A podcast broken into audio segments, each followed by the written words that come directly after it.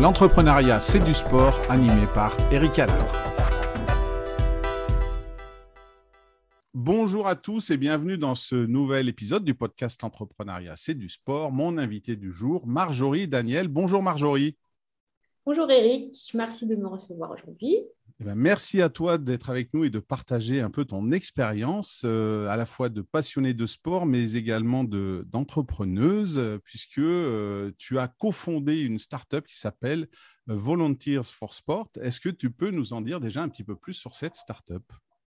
Oui, tout à fait. Donc, j'ai créé Volunteers for Sport il y a deux ans et demi maintenant, avec Thibaut Gauthier, mon associé, qui est aussi un ami de longue date.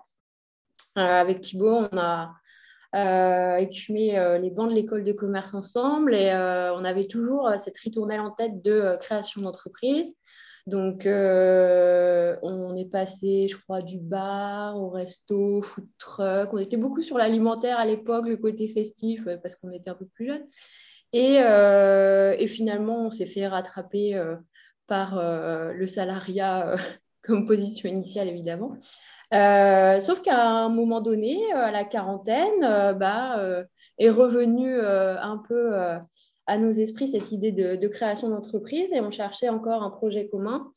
Et il y a une évidence qui s'est constituée en 2018 sur la thématique du bénévolat dans le sport. à ce moment-là, Thibaut était en reconversion. dans ce secteur qui n'était pas son secteur initial, donc sans réseau. Euh, sans connaissance vraiment dans, le milieu. Et euh, il a choisi de faire du bénévolat pour justement euh, enrichir ses expériences du secteur et aussi son réseau. sauf que n'étant pas forcément intégré déjà dans une association sportive locale ou une, voilà, quelque chose comme ça. Euh, il s'est retrouvé face à son ordinateur, euh, à la recherche d'appels à bénévoles. Et finalement, il y a passé beaucoup de temps, euh, beaucoup de temps de recherche. quand il trouvait des appels à bénévoles, beaucoup de temps à remplir des formulaires, toujours les mêmes formulaires, les mêmes informations demandées, parfois pas de retour. Donc, grosse frustration finalement pour quelqu'un qui veut s'engager, aider.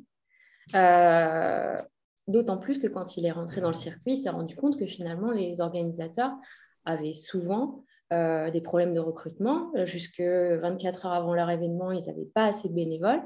Donc, on s'est vraiment dit qu'il y avait euh, un problème de rencontre entre les organisateurs d'événements et les bénévoles. C'est de là euh, qu'est née l'idée de Volunteers for Sport. Donc aujourd'hui, Volunteers for Sport, c'est une start-up, donc comme je disais, assez récente, et euh, on est expert de la gestion de programmes bénévoles.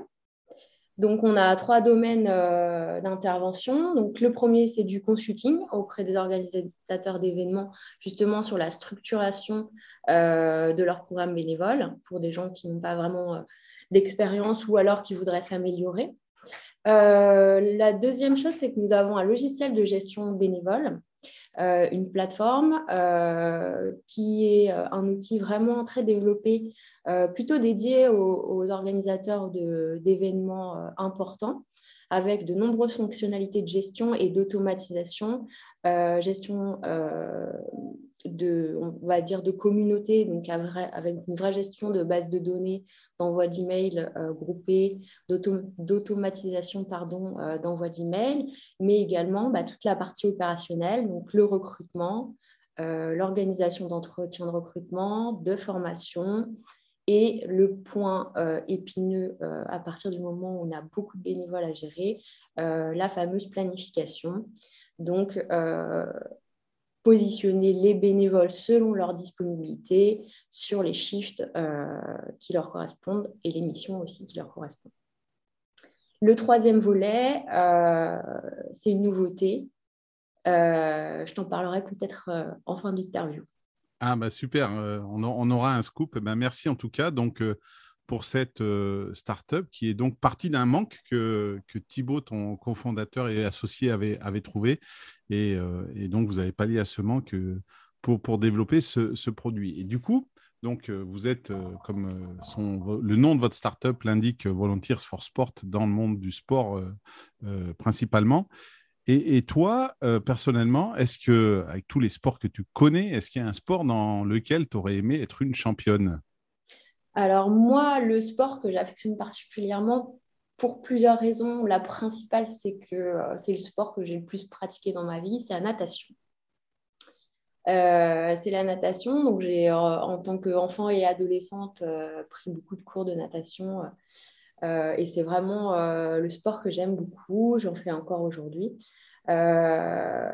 donc, vraiment, en fait, moi, ce, ce qui me plaît dans la natation, c'est en fait la sensation d'être dans l'eau. Donc, de façon générale, euh, en sport ou en loisir, euh, voilà, je suis plutôt une fille euh, de la mer. aquatique plutôt. Bretonne, voilà, d'origine bretonne, forcément, côté atlantique.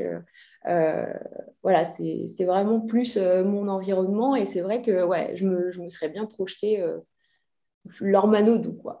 D'accord. Et, et, du coup, qu'est-ce qui te plaisait? Parce que souvent euh, le, cliché euh, des, nageurs, c'est de dire bah, quel plaisir tu as à compter les carreaux au fond de la piscine. Euh, quel, plaisir tu, avais, toi, à, justement, à pratiquer ce sport, à enchaîner les longueurs, parce qu'il faut enchaîner des longueurs hein, pour ce sport. Qu'est-ce qui, alors, certes, la glisse, l'eau, tout ça, mais en dehors de ça, en, termes de physique, de mental, c'était quoi qui te. Moi, je trouve que vraiment, c'est vraiment cette idée d'être porté par l'eau et je, je sais pas, j'ai un sentiment de liberté en fait à chaque fois que je suis dans l'eau. Euh, je trouve que c'est une sensation qui est, unique, que tu ne retrouves pas. Euh, je sais pas, c'est pas la même glisse que euh, sur du ski, par exemple, que je pratique aussi régulièrement. c'est ce côté où tu n'as plus vraiment conscience de, ton corps et où voilà, tes, repères sont vraiment tous perturbés. Et je trouve que c'est une sensation, voilà. Qui Après, euh, on fait souvent le rapport euh, entre l'eau et euh, voilà le côté ventre de la maman. Alors, est-ce que ça a un lien psychologique après aussi Et, tu, tu parlais de liberté dans, dans l'introduction, dans la présentation de Volunteers for Sport. Tu, partais, tu parlais également aussi de un peu cette crise de la quarantaine. Euh, est-ce que cette volonté de créer une start-up, d'être aux manettes, cette envie de liberté quelque part, euh, ça, ressemble à ce que tu peux chercher dans la natation? C'est un trait de caractère chez toi? Oui, complètement. Euh, moi, j'ai toujours eu un, caractère assez indépendant et c'est vrai que j'ai fait, j'ai fait 11 années de salariat avant ça. et, en fait, je vivais de frustration parce que parce que euh, y a des décisions que j'avais du mal euh, à accepter, que euh, voilà, j'aurais aimé faire les choses autrement que je pouvais pas. là, la, création d'entreprise, c'est très enrichissant parce que justement, tu, tu, décides par toi-même, tu prends des risques, tu tentes des choses, tu testes, tu apprends. et, et voilà. Et, donc, euh, donc oui, en fait, euh, le, côté aussi extrêmement polyvalent du chef d'entreprise euh, convient à 100% à mon caractère. Et c'est peut-être là aussi où j'étais un peu frustrée, c'est que en, entreprise, même si j'étais sur un poste qui était relativement polyvalent quand même, bah voilà, tu, restes quand même dans ta case. donc, du coup, c'est presque une, semi-liberté puisque tu n'es pas toute seule à la tête de l'entreprise. Hein. non, effectivement, semi-liberté, tu as raison. Euh, comment ça se passe cette cohabitation? Bah, Ça se passe bien euh, pour plusieurs raisons. La première, c'est que, bah, comme je, te l'expliquais, euh, ce n'est pas un, associé que j'ai choisi qui passait dans la rue, que je connaissais de nulle part. C'est vraiment un ami de longue date. Euh, donc, on sait très bien comment on fonctionne euh, tous les deux, même si euh, on n'avait jamais travaillé concrètement ensemble. et que, voilà, après, tu découvres quand même des choses sur, sur la façon de travailler des gens, bien sûr. Mais ce qui est enrichissant dans notre duo, c'est qu'on est vraiment complémentaires, tant sur le caractère que sur les compétences. Et que dans la majorité des cas, on ne se marche pas dessus. chacun a son expertise je sais que Thibaut ne euh, viendra pas me chercher sur le marketing communication, euh, c'est pas son domaine. Et euh, si lui, il me dit que dans le sport, ça, se passe comme ça, je vais le suivre les yeux fermés. Donc, je pense que ça, c'est vraiment très important quand on s'associe, c'est la complémentarité des compétences. Ce qui, peut rejoindre un peu ce qu'on trouve dans le sport, quand une, personne a plusieurs entraîneurs, hein, euh, que, que, ce soit sur des compétences que l'un a ou n'a pas, hein, un préparateur physique, un préparateur mental, par exemple. Et, c'est vrai que certains problèmes peuvent apparaître quand euh, les deux entraîneurs, ils ont des compétences euh, communes et finalement, bah, peut-être des points de vue opposés. Donc aujourd'hui, de ce que tu nous dis de la, de la Startup Volunteers for Sport, vous avez chacun votre champ d'investigation et ce qui fait que ça délimite un petit peu et, tu restes libre en marketing et communication. C'est ça que tu nous as dit. Et du, coup, euh, donc natation comme, euh, comme sport dans lequel tu aurais aimé être une championne, et, et parmi les sportifs euh, ou sportives que, que tu admires, est-ce que tu vas nous citer un nageur ou est-ce que ça va être quelqu'un d'un autre sport? Eh bien, même pas, pas du tout. moi, il y a une sportive en ce moment que j'aime beaucoup et que je suis sur les réseaux, c'est Cléopâtre Darleux. Handball. Voilà, handball, euh, donc féminin forcément. Euh, et, euh, et, je la trouve excellente. J'aime beaucoup sa personnalité affirmée, un peu comme moi. Qu'est-ce que tu aimes justement dans sa personnalité? C'est quoi qui te, qui te fait suivre Cléopâtre sur les réseaux? Ben, je trouve qu'en fait, elle, est, euh, elle assume bien son, son rôle de sportive féminine. Euh, on l'a entendu beaucoup prendre position justement sur, euh, sur le sport féminin, la place des femmes dans le sport. J'aime bien son discours et, et je trouve qu'elle le fait bien. Mhm. C'est-à-dire que voilà, je ne la, je la trouve pas revendicatrice euh, à l'extrême. Euh, je trouve que ses, prises de parole et ses positionnements sont plutôt intelligents. Donc, euh, c'est vrai que j'aime beaucoup cette sportive en ce moment. Après, elle est. Enfin, je, trouve qu'elle a un bon esprit aussi d'équipe. ça, on sent, on sent ça chez elle, c'est vibrant. et puis, elle est compétitive. Enfin, voilà, elle a toutes les caractéristiques de la bonne sportive tout en restant super féminine. Je et, et, maman. Voilà, maman aussi. Donc, euh, ouais, ouais, c'est, enfin, j'aime bien cette, euh, cette nana-là. Mmh. Oui, et puis euh, c'est, vrai que ça, ça a été un, débat hein, qui est un peu ressorti l'année dernière, la, maternité chez les sportifs de haut niveau. Et c'est vrai que Cléopâtre a, su, est championne olympique cet été avec, avec un enfant. Donc, ça veut dire qu'après sa grossesse, sa grossesse elle, est, elle est revenue euh, et ce qui n'est ce qui est pas toujours évident, hein, que ce soit physiquement. Non, non, bah, c'est vrai que. Mais c'est vrai que je pense que, enfin là, elles sont quand même plusieurs euh, maintenant dans ce cas-là. Oui. Et je pense qu'il euh, y a eu une vraie prise de conscience aussi, je pense, chez les femmes sportives, que bah, ça pouvait ne pas s'arrêter là. Enfin, qu'il y avait vraiment il y avait vraiment la possibilité de, de revenir à un bon niveau, euh, même mm. après une grossesse. Hein. C'est vrai, que quand on est passé par là, euh, on se dit que, ouais, euh, peut-être quand même beaucoup plus de mérite à le faire après coup, parce que c'est quand même ouais, un traumatisme. Mm. Bah, c'est un changement vraiment profond de la société qu'on retrouve aussi dans l'entreprise hein, et dans l'entrepreneuriat où moi, je me souviens à une époque où euh, c'est vrai qu'on disait que des, femmes qui arrivaient à un certain poste euh, ne pouvaient plus e-, être tombées enceintes et avoir des enfants parce que bah, voilà, euh, c'était le poste qui voulait ça. Aujourd'hui, sportif de haut niveau, à une époque, ça a souvent été le cas. Aujourd'hui, ça change, tant mieux. Il y a aussi des, accompagnements qui sont faits pour permettre que les femmes restent femmes et que le désir de maternité puisse être là. Alors, de maternité, c'est pas c'est pas quelque chose d'égoïste parce que c'est un couple, c'est une famille, c'est tout ça. Et, c'est vrai que même pour les entrepreneurs, les entrepreneuses euh, dans les sociétés, c'est important que cette, euh, cette évolution de la société, en fait. Hein. Oui, tout à fait. Euh, c'est vrai que là, on en entend, on en entend énormément parler. et effectivement, ça dépasse, ça dépasse le sport. C'est vraiment un sujet de société global. et je pense qu'on a tous et toutes à gagner à ce que ces, carcans euh, soit euh, éclatent, euh, en morceaux parce que, voilà, c'est des projets de famille, comme tu dis, c'est pas des projets perso de femmes, et il n'y a pas de raison que ça n'impacte que les femmes. Exactement. Et, Cléopâtre dans le sport est un bel exemple de réussite de, ça, et il y, en a plein d'autres dans le monde de l'entreprise, et j'espère qu'il y en aura de plus en plus tu disais que tu, as fait 11 ans de salariat, donc tu, as dû rencontrer des managers avec des styles plus ou moins différents.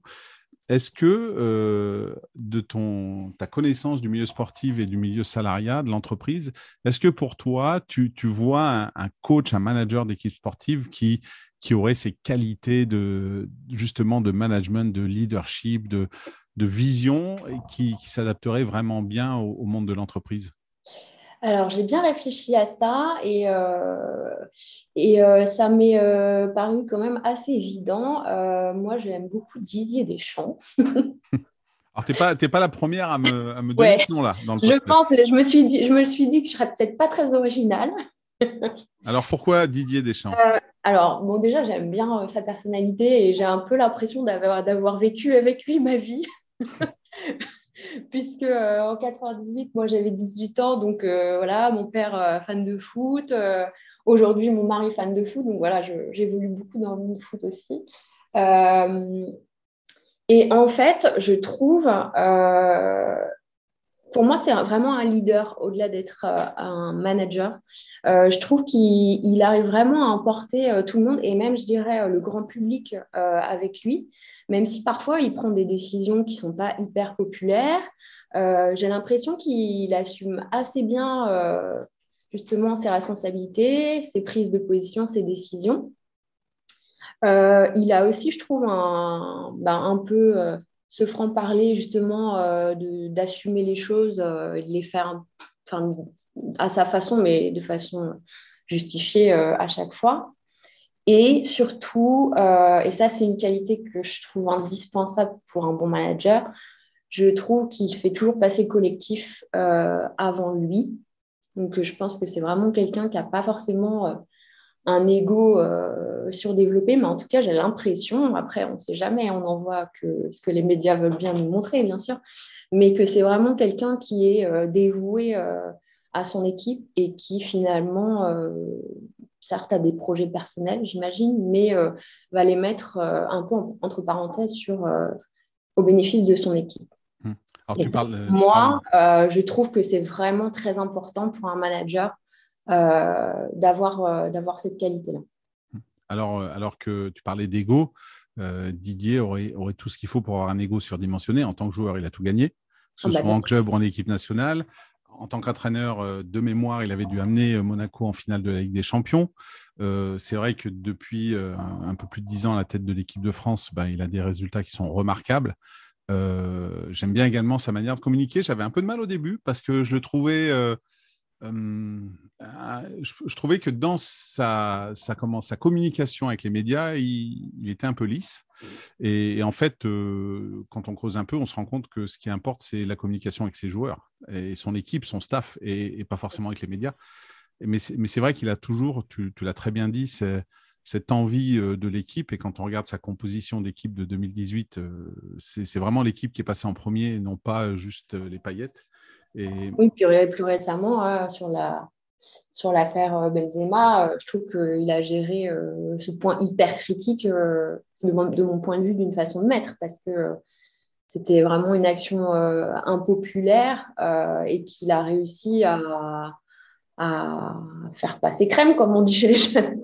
Donc, donc juste, juste cet événement, pour moi, il y a un talent derrière et, du, coup, si tu, si tu, te projettes, toi, euh, disons que Volunteers for Sport grossit, que demain, avec Thibaut, vous, vous embauchez du monde, c'est sur euh, ce type d'exemple de, de, gestion d'équipe en tant que manager, en tant que fondateur d'une startup que tu voudrais mettre en place?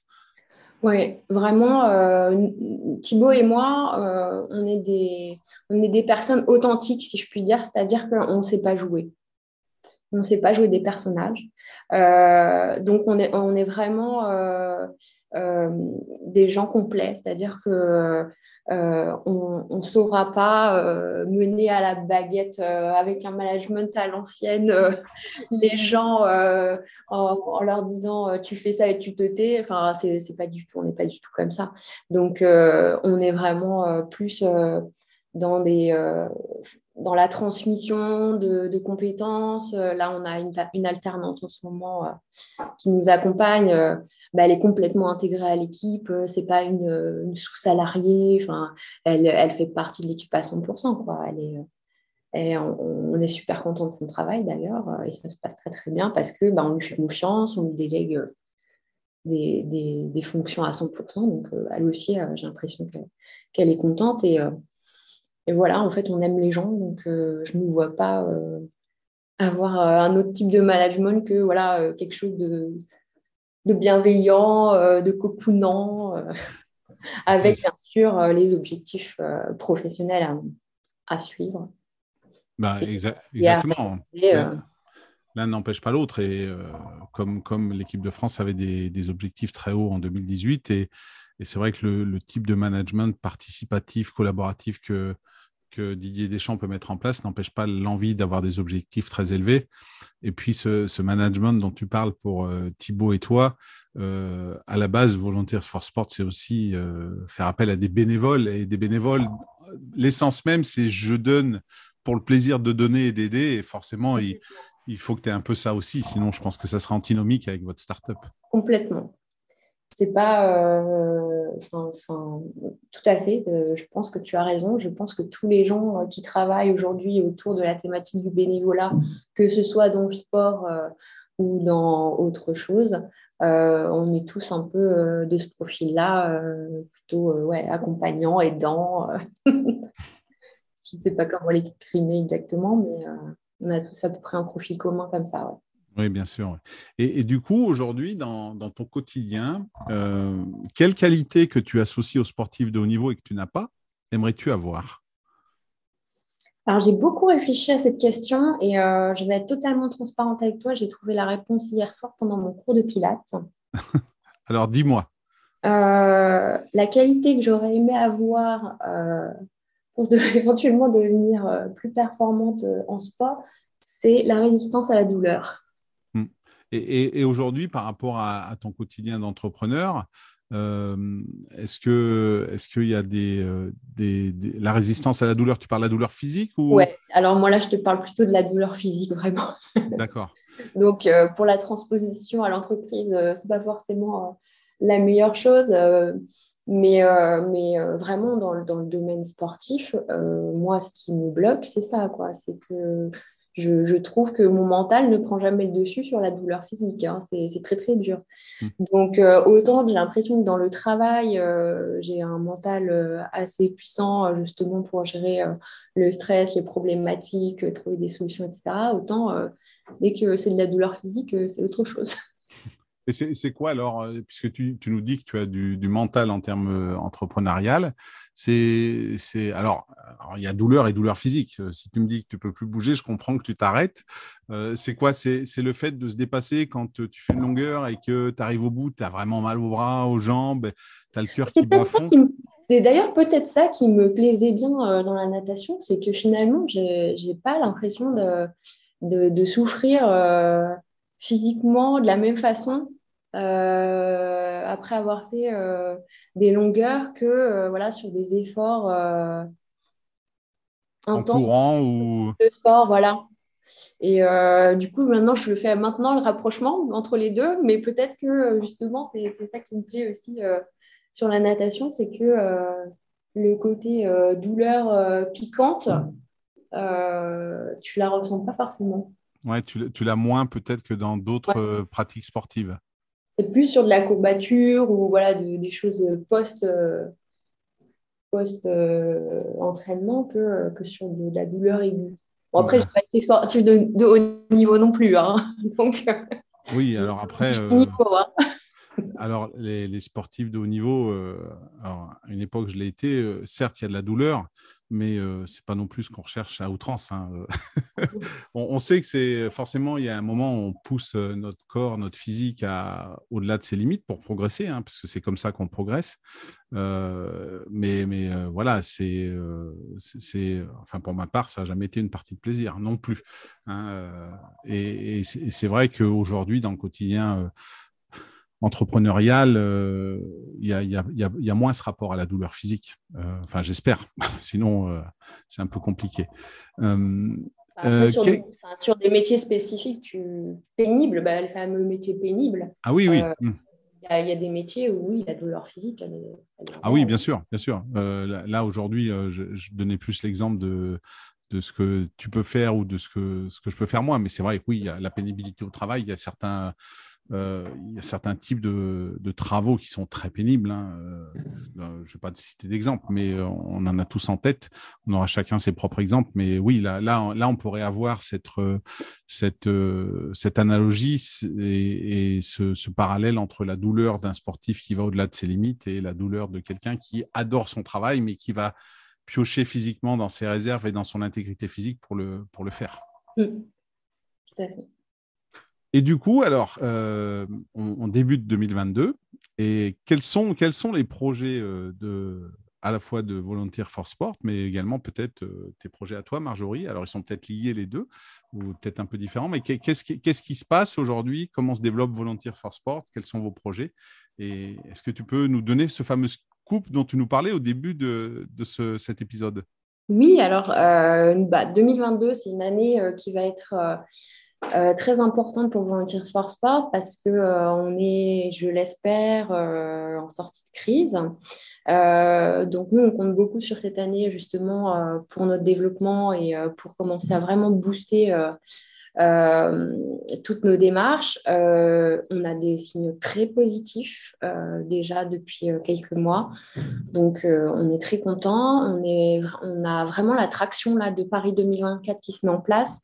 Donc, on sent qu'il y a beaucoup, beaucoup de dynamique euh, sur, le, sport, euh, notamment euh, dans les collectivités. parce qu'on on accompagne aussi des collectivités sur la mise en place de, de programmes bénévoles ou d'équipes bénévoles en vue des JO. Et euh, le scoop, la nouveauté pour nous, c'est qu'on a travaillé euh, sur le deuxième semestre 2021 au développement d'une application qui va s'appeler Bénévole Connect, euh, une application de mise en relation entre des organisateurs d'événements et des bénévoles. Donc, pour faire simple, c'est comme un site de recherche d'emploi euh, donc, euh, les organisateurs d'événements vont euh, positionner leurs appels à bénévoles sur l'application. Ils vont référencer toutes les informations nécessaires pour que le bénévole voit si ça l'intéresse ou pas. Et de l'autre côté, bah, le bénévole va créer un profil sur l'application et il aura accès à toutes les offres disponibles autour de chez lui ou sur le national s'il souhaite se déplacer un peu plus loin pour participer à des événements qui l'intéressent.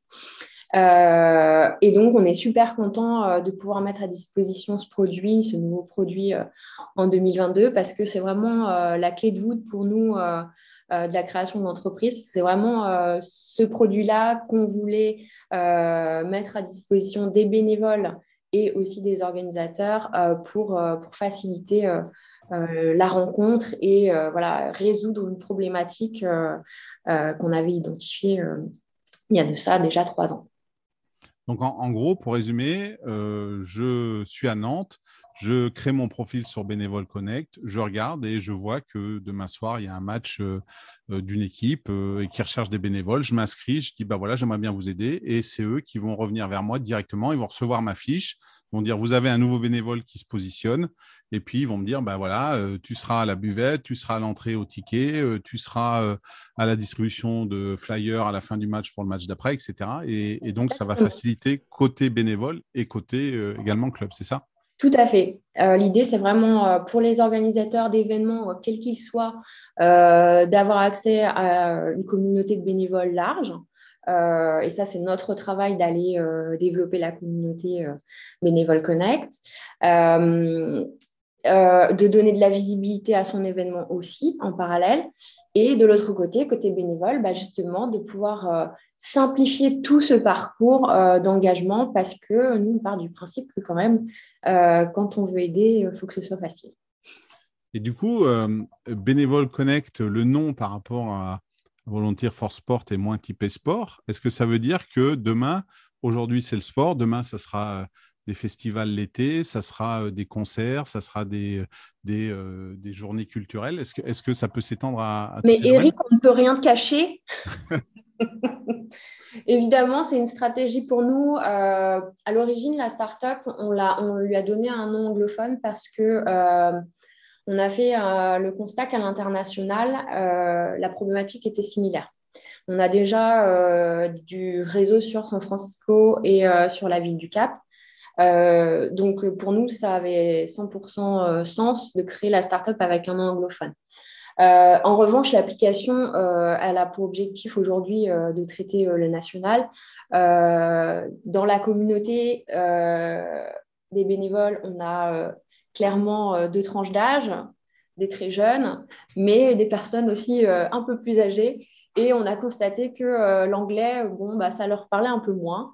Donc, finalement, voilà, on revient au mot bénévole qui est quand même le mot euh, le plus euh, recherché aussi, on va dire, euh, sur les réseaux et qui est le plus, le plus utilisé chez nous. Et du coup, demain, je suis un festival musical, je pourrais aussi me mettre ma manifestation. C'est l'idée d'une V2. D'accord. Et du coup, la V1, Bénévole Connect, j'y accède quand? En janvier. Ah, super. Euh, je t'invite à suivre les réseaux Volunteers for Sport euh, pour avoir euh, l'info de la date de lancement précise. Mais fin janvier, il va se passer beaucoup de choses. Eh ben super, on, va suivre ça. Bien sûr, comme à chaque fois, dans la description de l'épisode, je mettrai tous les liens vers Volunteers for Sport et, vers tout, ce que tu as pu nous citer durant cet épisode. Un, dernier mot peut-être sur, sur ces euh, peut-être ces personnes qui chercheraient à entreprendre, euh, est-ce que, est que toi, tu dirais, ben, allez-y, euh, allez, vivez votre idée à fond Est-ce que, est que toi, tu t'épanouis aujourd'hui dans cette aventure? Pas de regrets, pas, d'envie Ou quels conseils tu pourrais donner à, ceux qui veulent se lancer et suivre le pas de l'entrepreneuriat? Alors, ça fait déjà euh, deux ans et demi là, qu'on a lancé la start-up. Euh, moi, je m'y épanouis à 100%. Euh, je ne me vois plus du tout retourner à un emploi salarié, sauf si bah, voilà, la vie fait que les conditions ne permettent plus de, rester indépendante, mais j'ai quand même des doutes. Les conseils que je peux donner, bon, déjà, mon constat, c'est que tout le monde n'est pas fait pour entreprendre. Ça, il faut quand même en avoir conscience. Il euh, faut avoir euh, quand même euh, un caractère fort, il faut avoir des capacités bah, d'assumer, comme on disait tout à l'heure, le stress, beaucoup de travail, voilà, des journées un peu à rallonge, des semaines même à rallonge, des mois à rallonge. donc voilà, donc ça, il faut en être conscient dès le début, mais je pense qu'aujourd'hui les gens le savent. Euh, et surtout, mon conseil numéro un, euh, c'est de se faire accompagner dès le début. Nous, c'est la stratégie qu'on a mis en place euh, avec Thibaut depuis qu'on a créé la startup, c'est de se faire accompagner, d'intégrer une pépinière d'entreprise, ce qu'on a fait au mois de septembre. Donc, on aurait aimé le faire plus tôt, mais le Covid euh, ne nous a pas aidés, donc euh, on n'a pas pu le faire plus tôt, mais ça c'est hyper important, donc vraiment de ne pas rester dans son coin, euh, surtout quand on est solo entrepreneur, nous on a la chance d'être deux, c'est déjà bien, mais aujourd'hui les gens qui se lancent sont majoritairement seuls, donc vraiment de bien s'entourer. Et il y a énormément de systèmes publics d'accompagnement aujourd'hui qui sont gratuits. Donc vraiment euh, bien se renseigner autour de chez soi, euh, tout ce qui est euh, mis en place existant. les, CCI sont la meilleure, la meilleure source d'infos. et voilà, et aujourd'hui, de toute façon, l'accompagnement de start-up, c'est un gros sujet. Il y a plein de choses qui sont en train de se mettre en place. Donc, il faut saisir toutes les opportunités, en fait. Bah, écoute, super, super Marjorie. En tout cas, je, je te remercie beaucoup pour cet échange et pour tous tes conseils pertinents. Bah, merci à toi. Euh, c'était mon premier podcast, donc je suis très contente. Ça s'est bien passé. Merci beaucoup. Eh ben, merci, merci à, à, toi, merci à vous tous auditeurs et je vous retrouve très vite pour un prochain épisode du podcast L'entrepreneuriat, c'est du sport.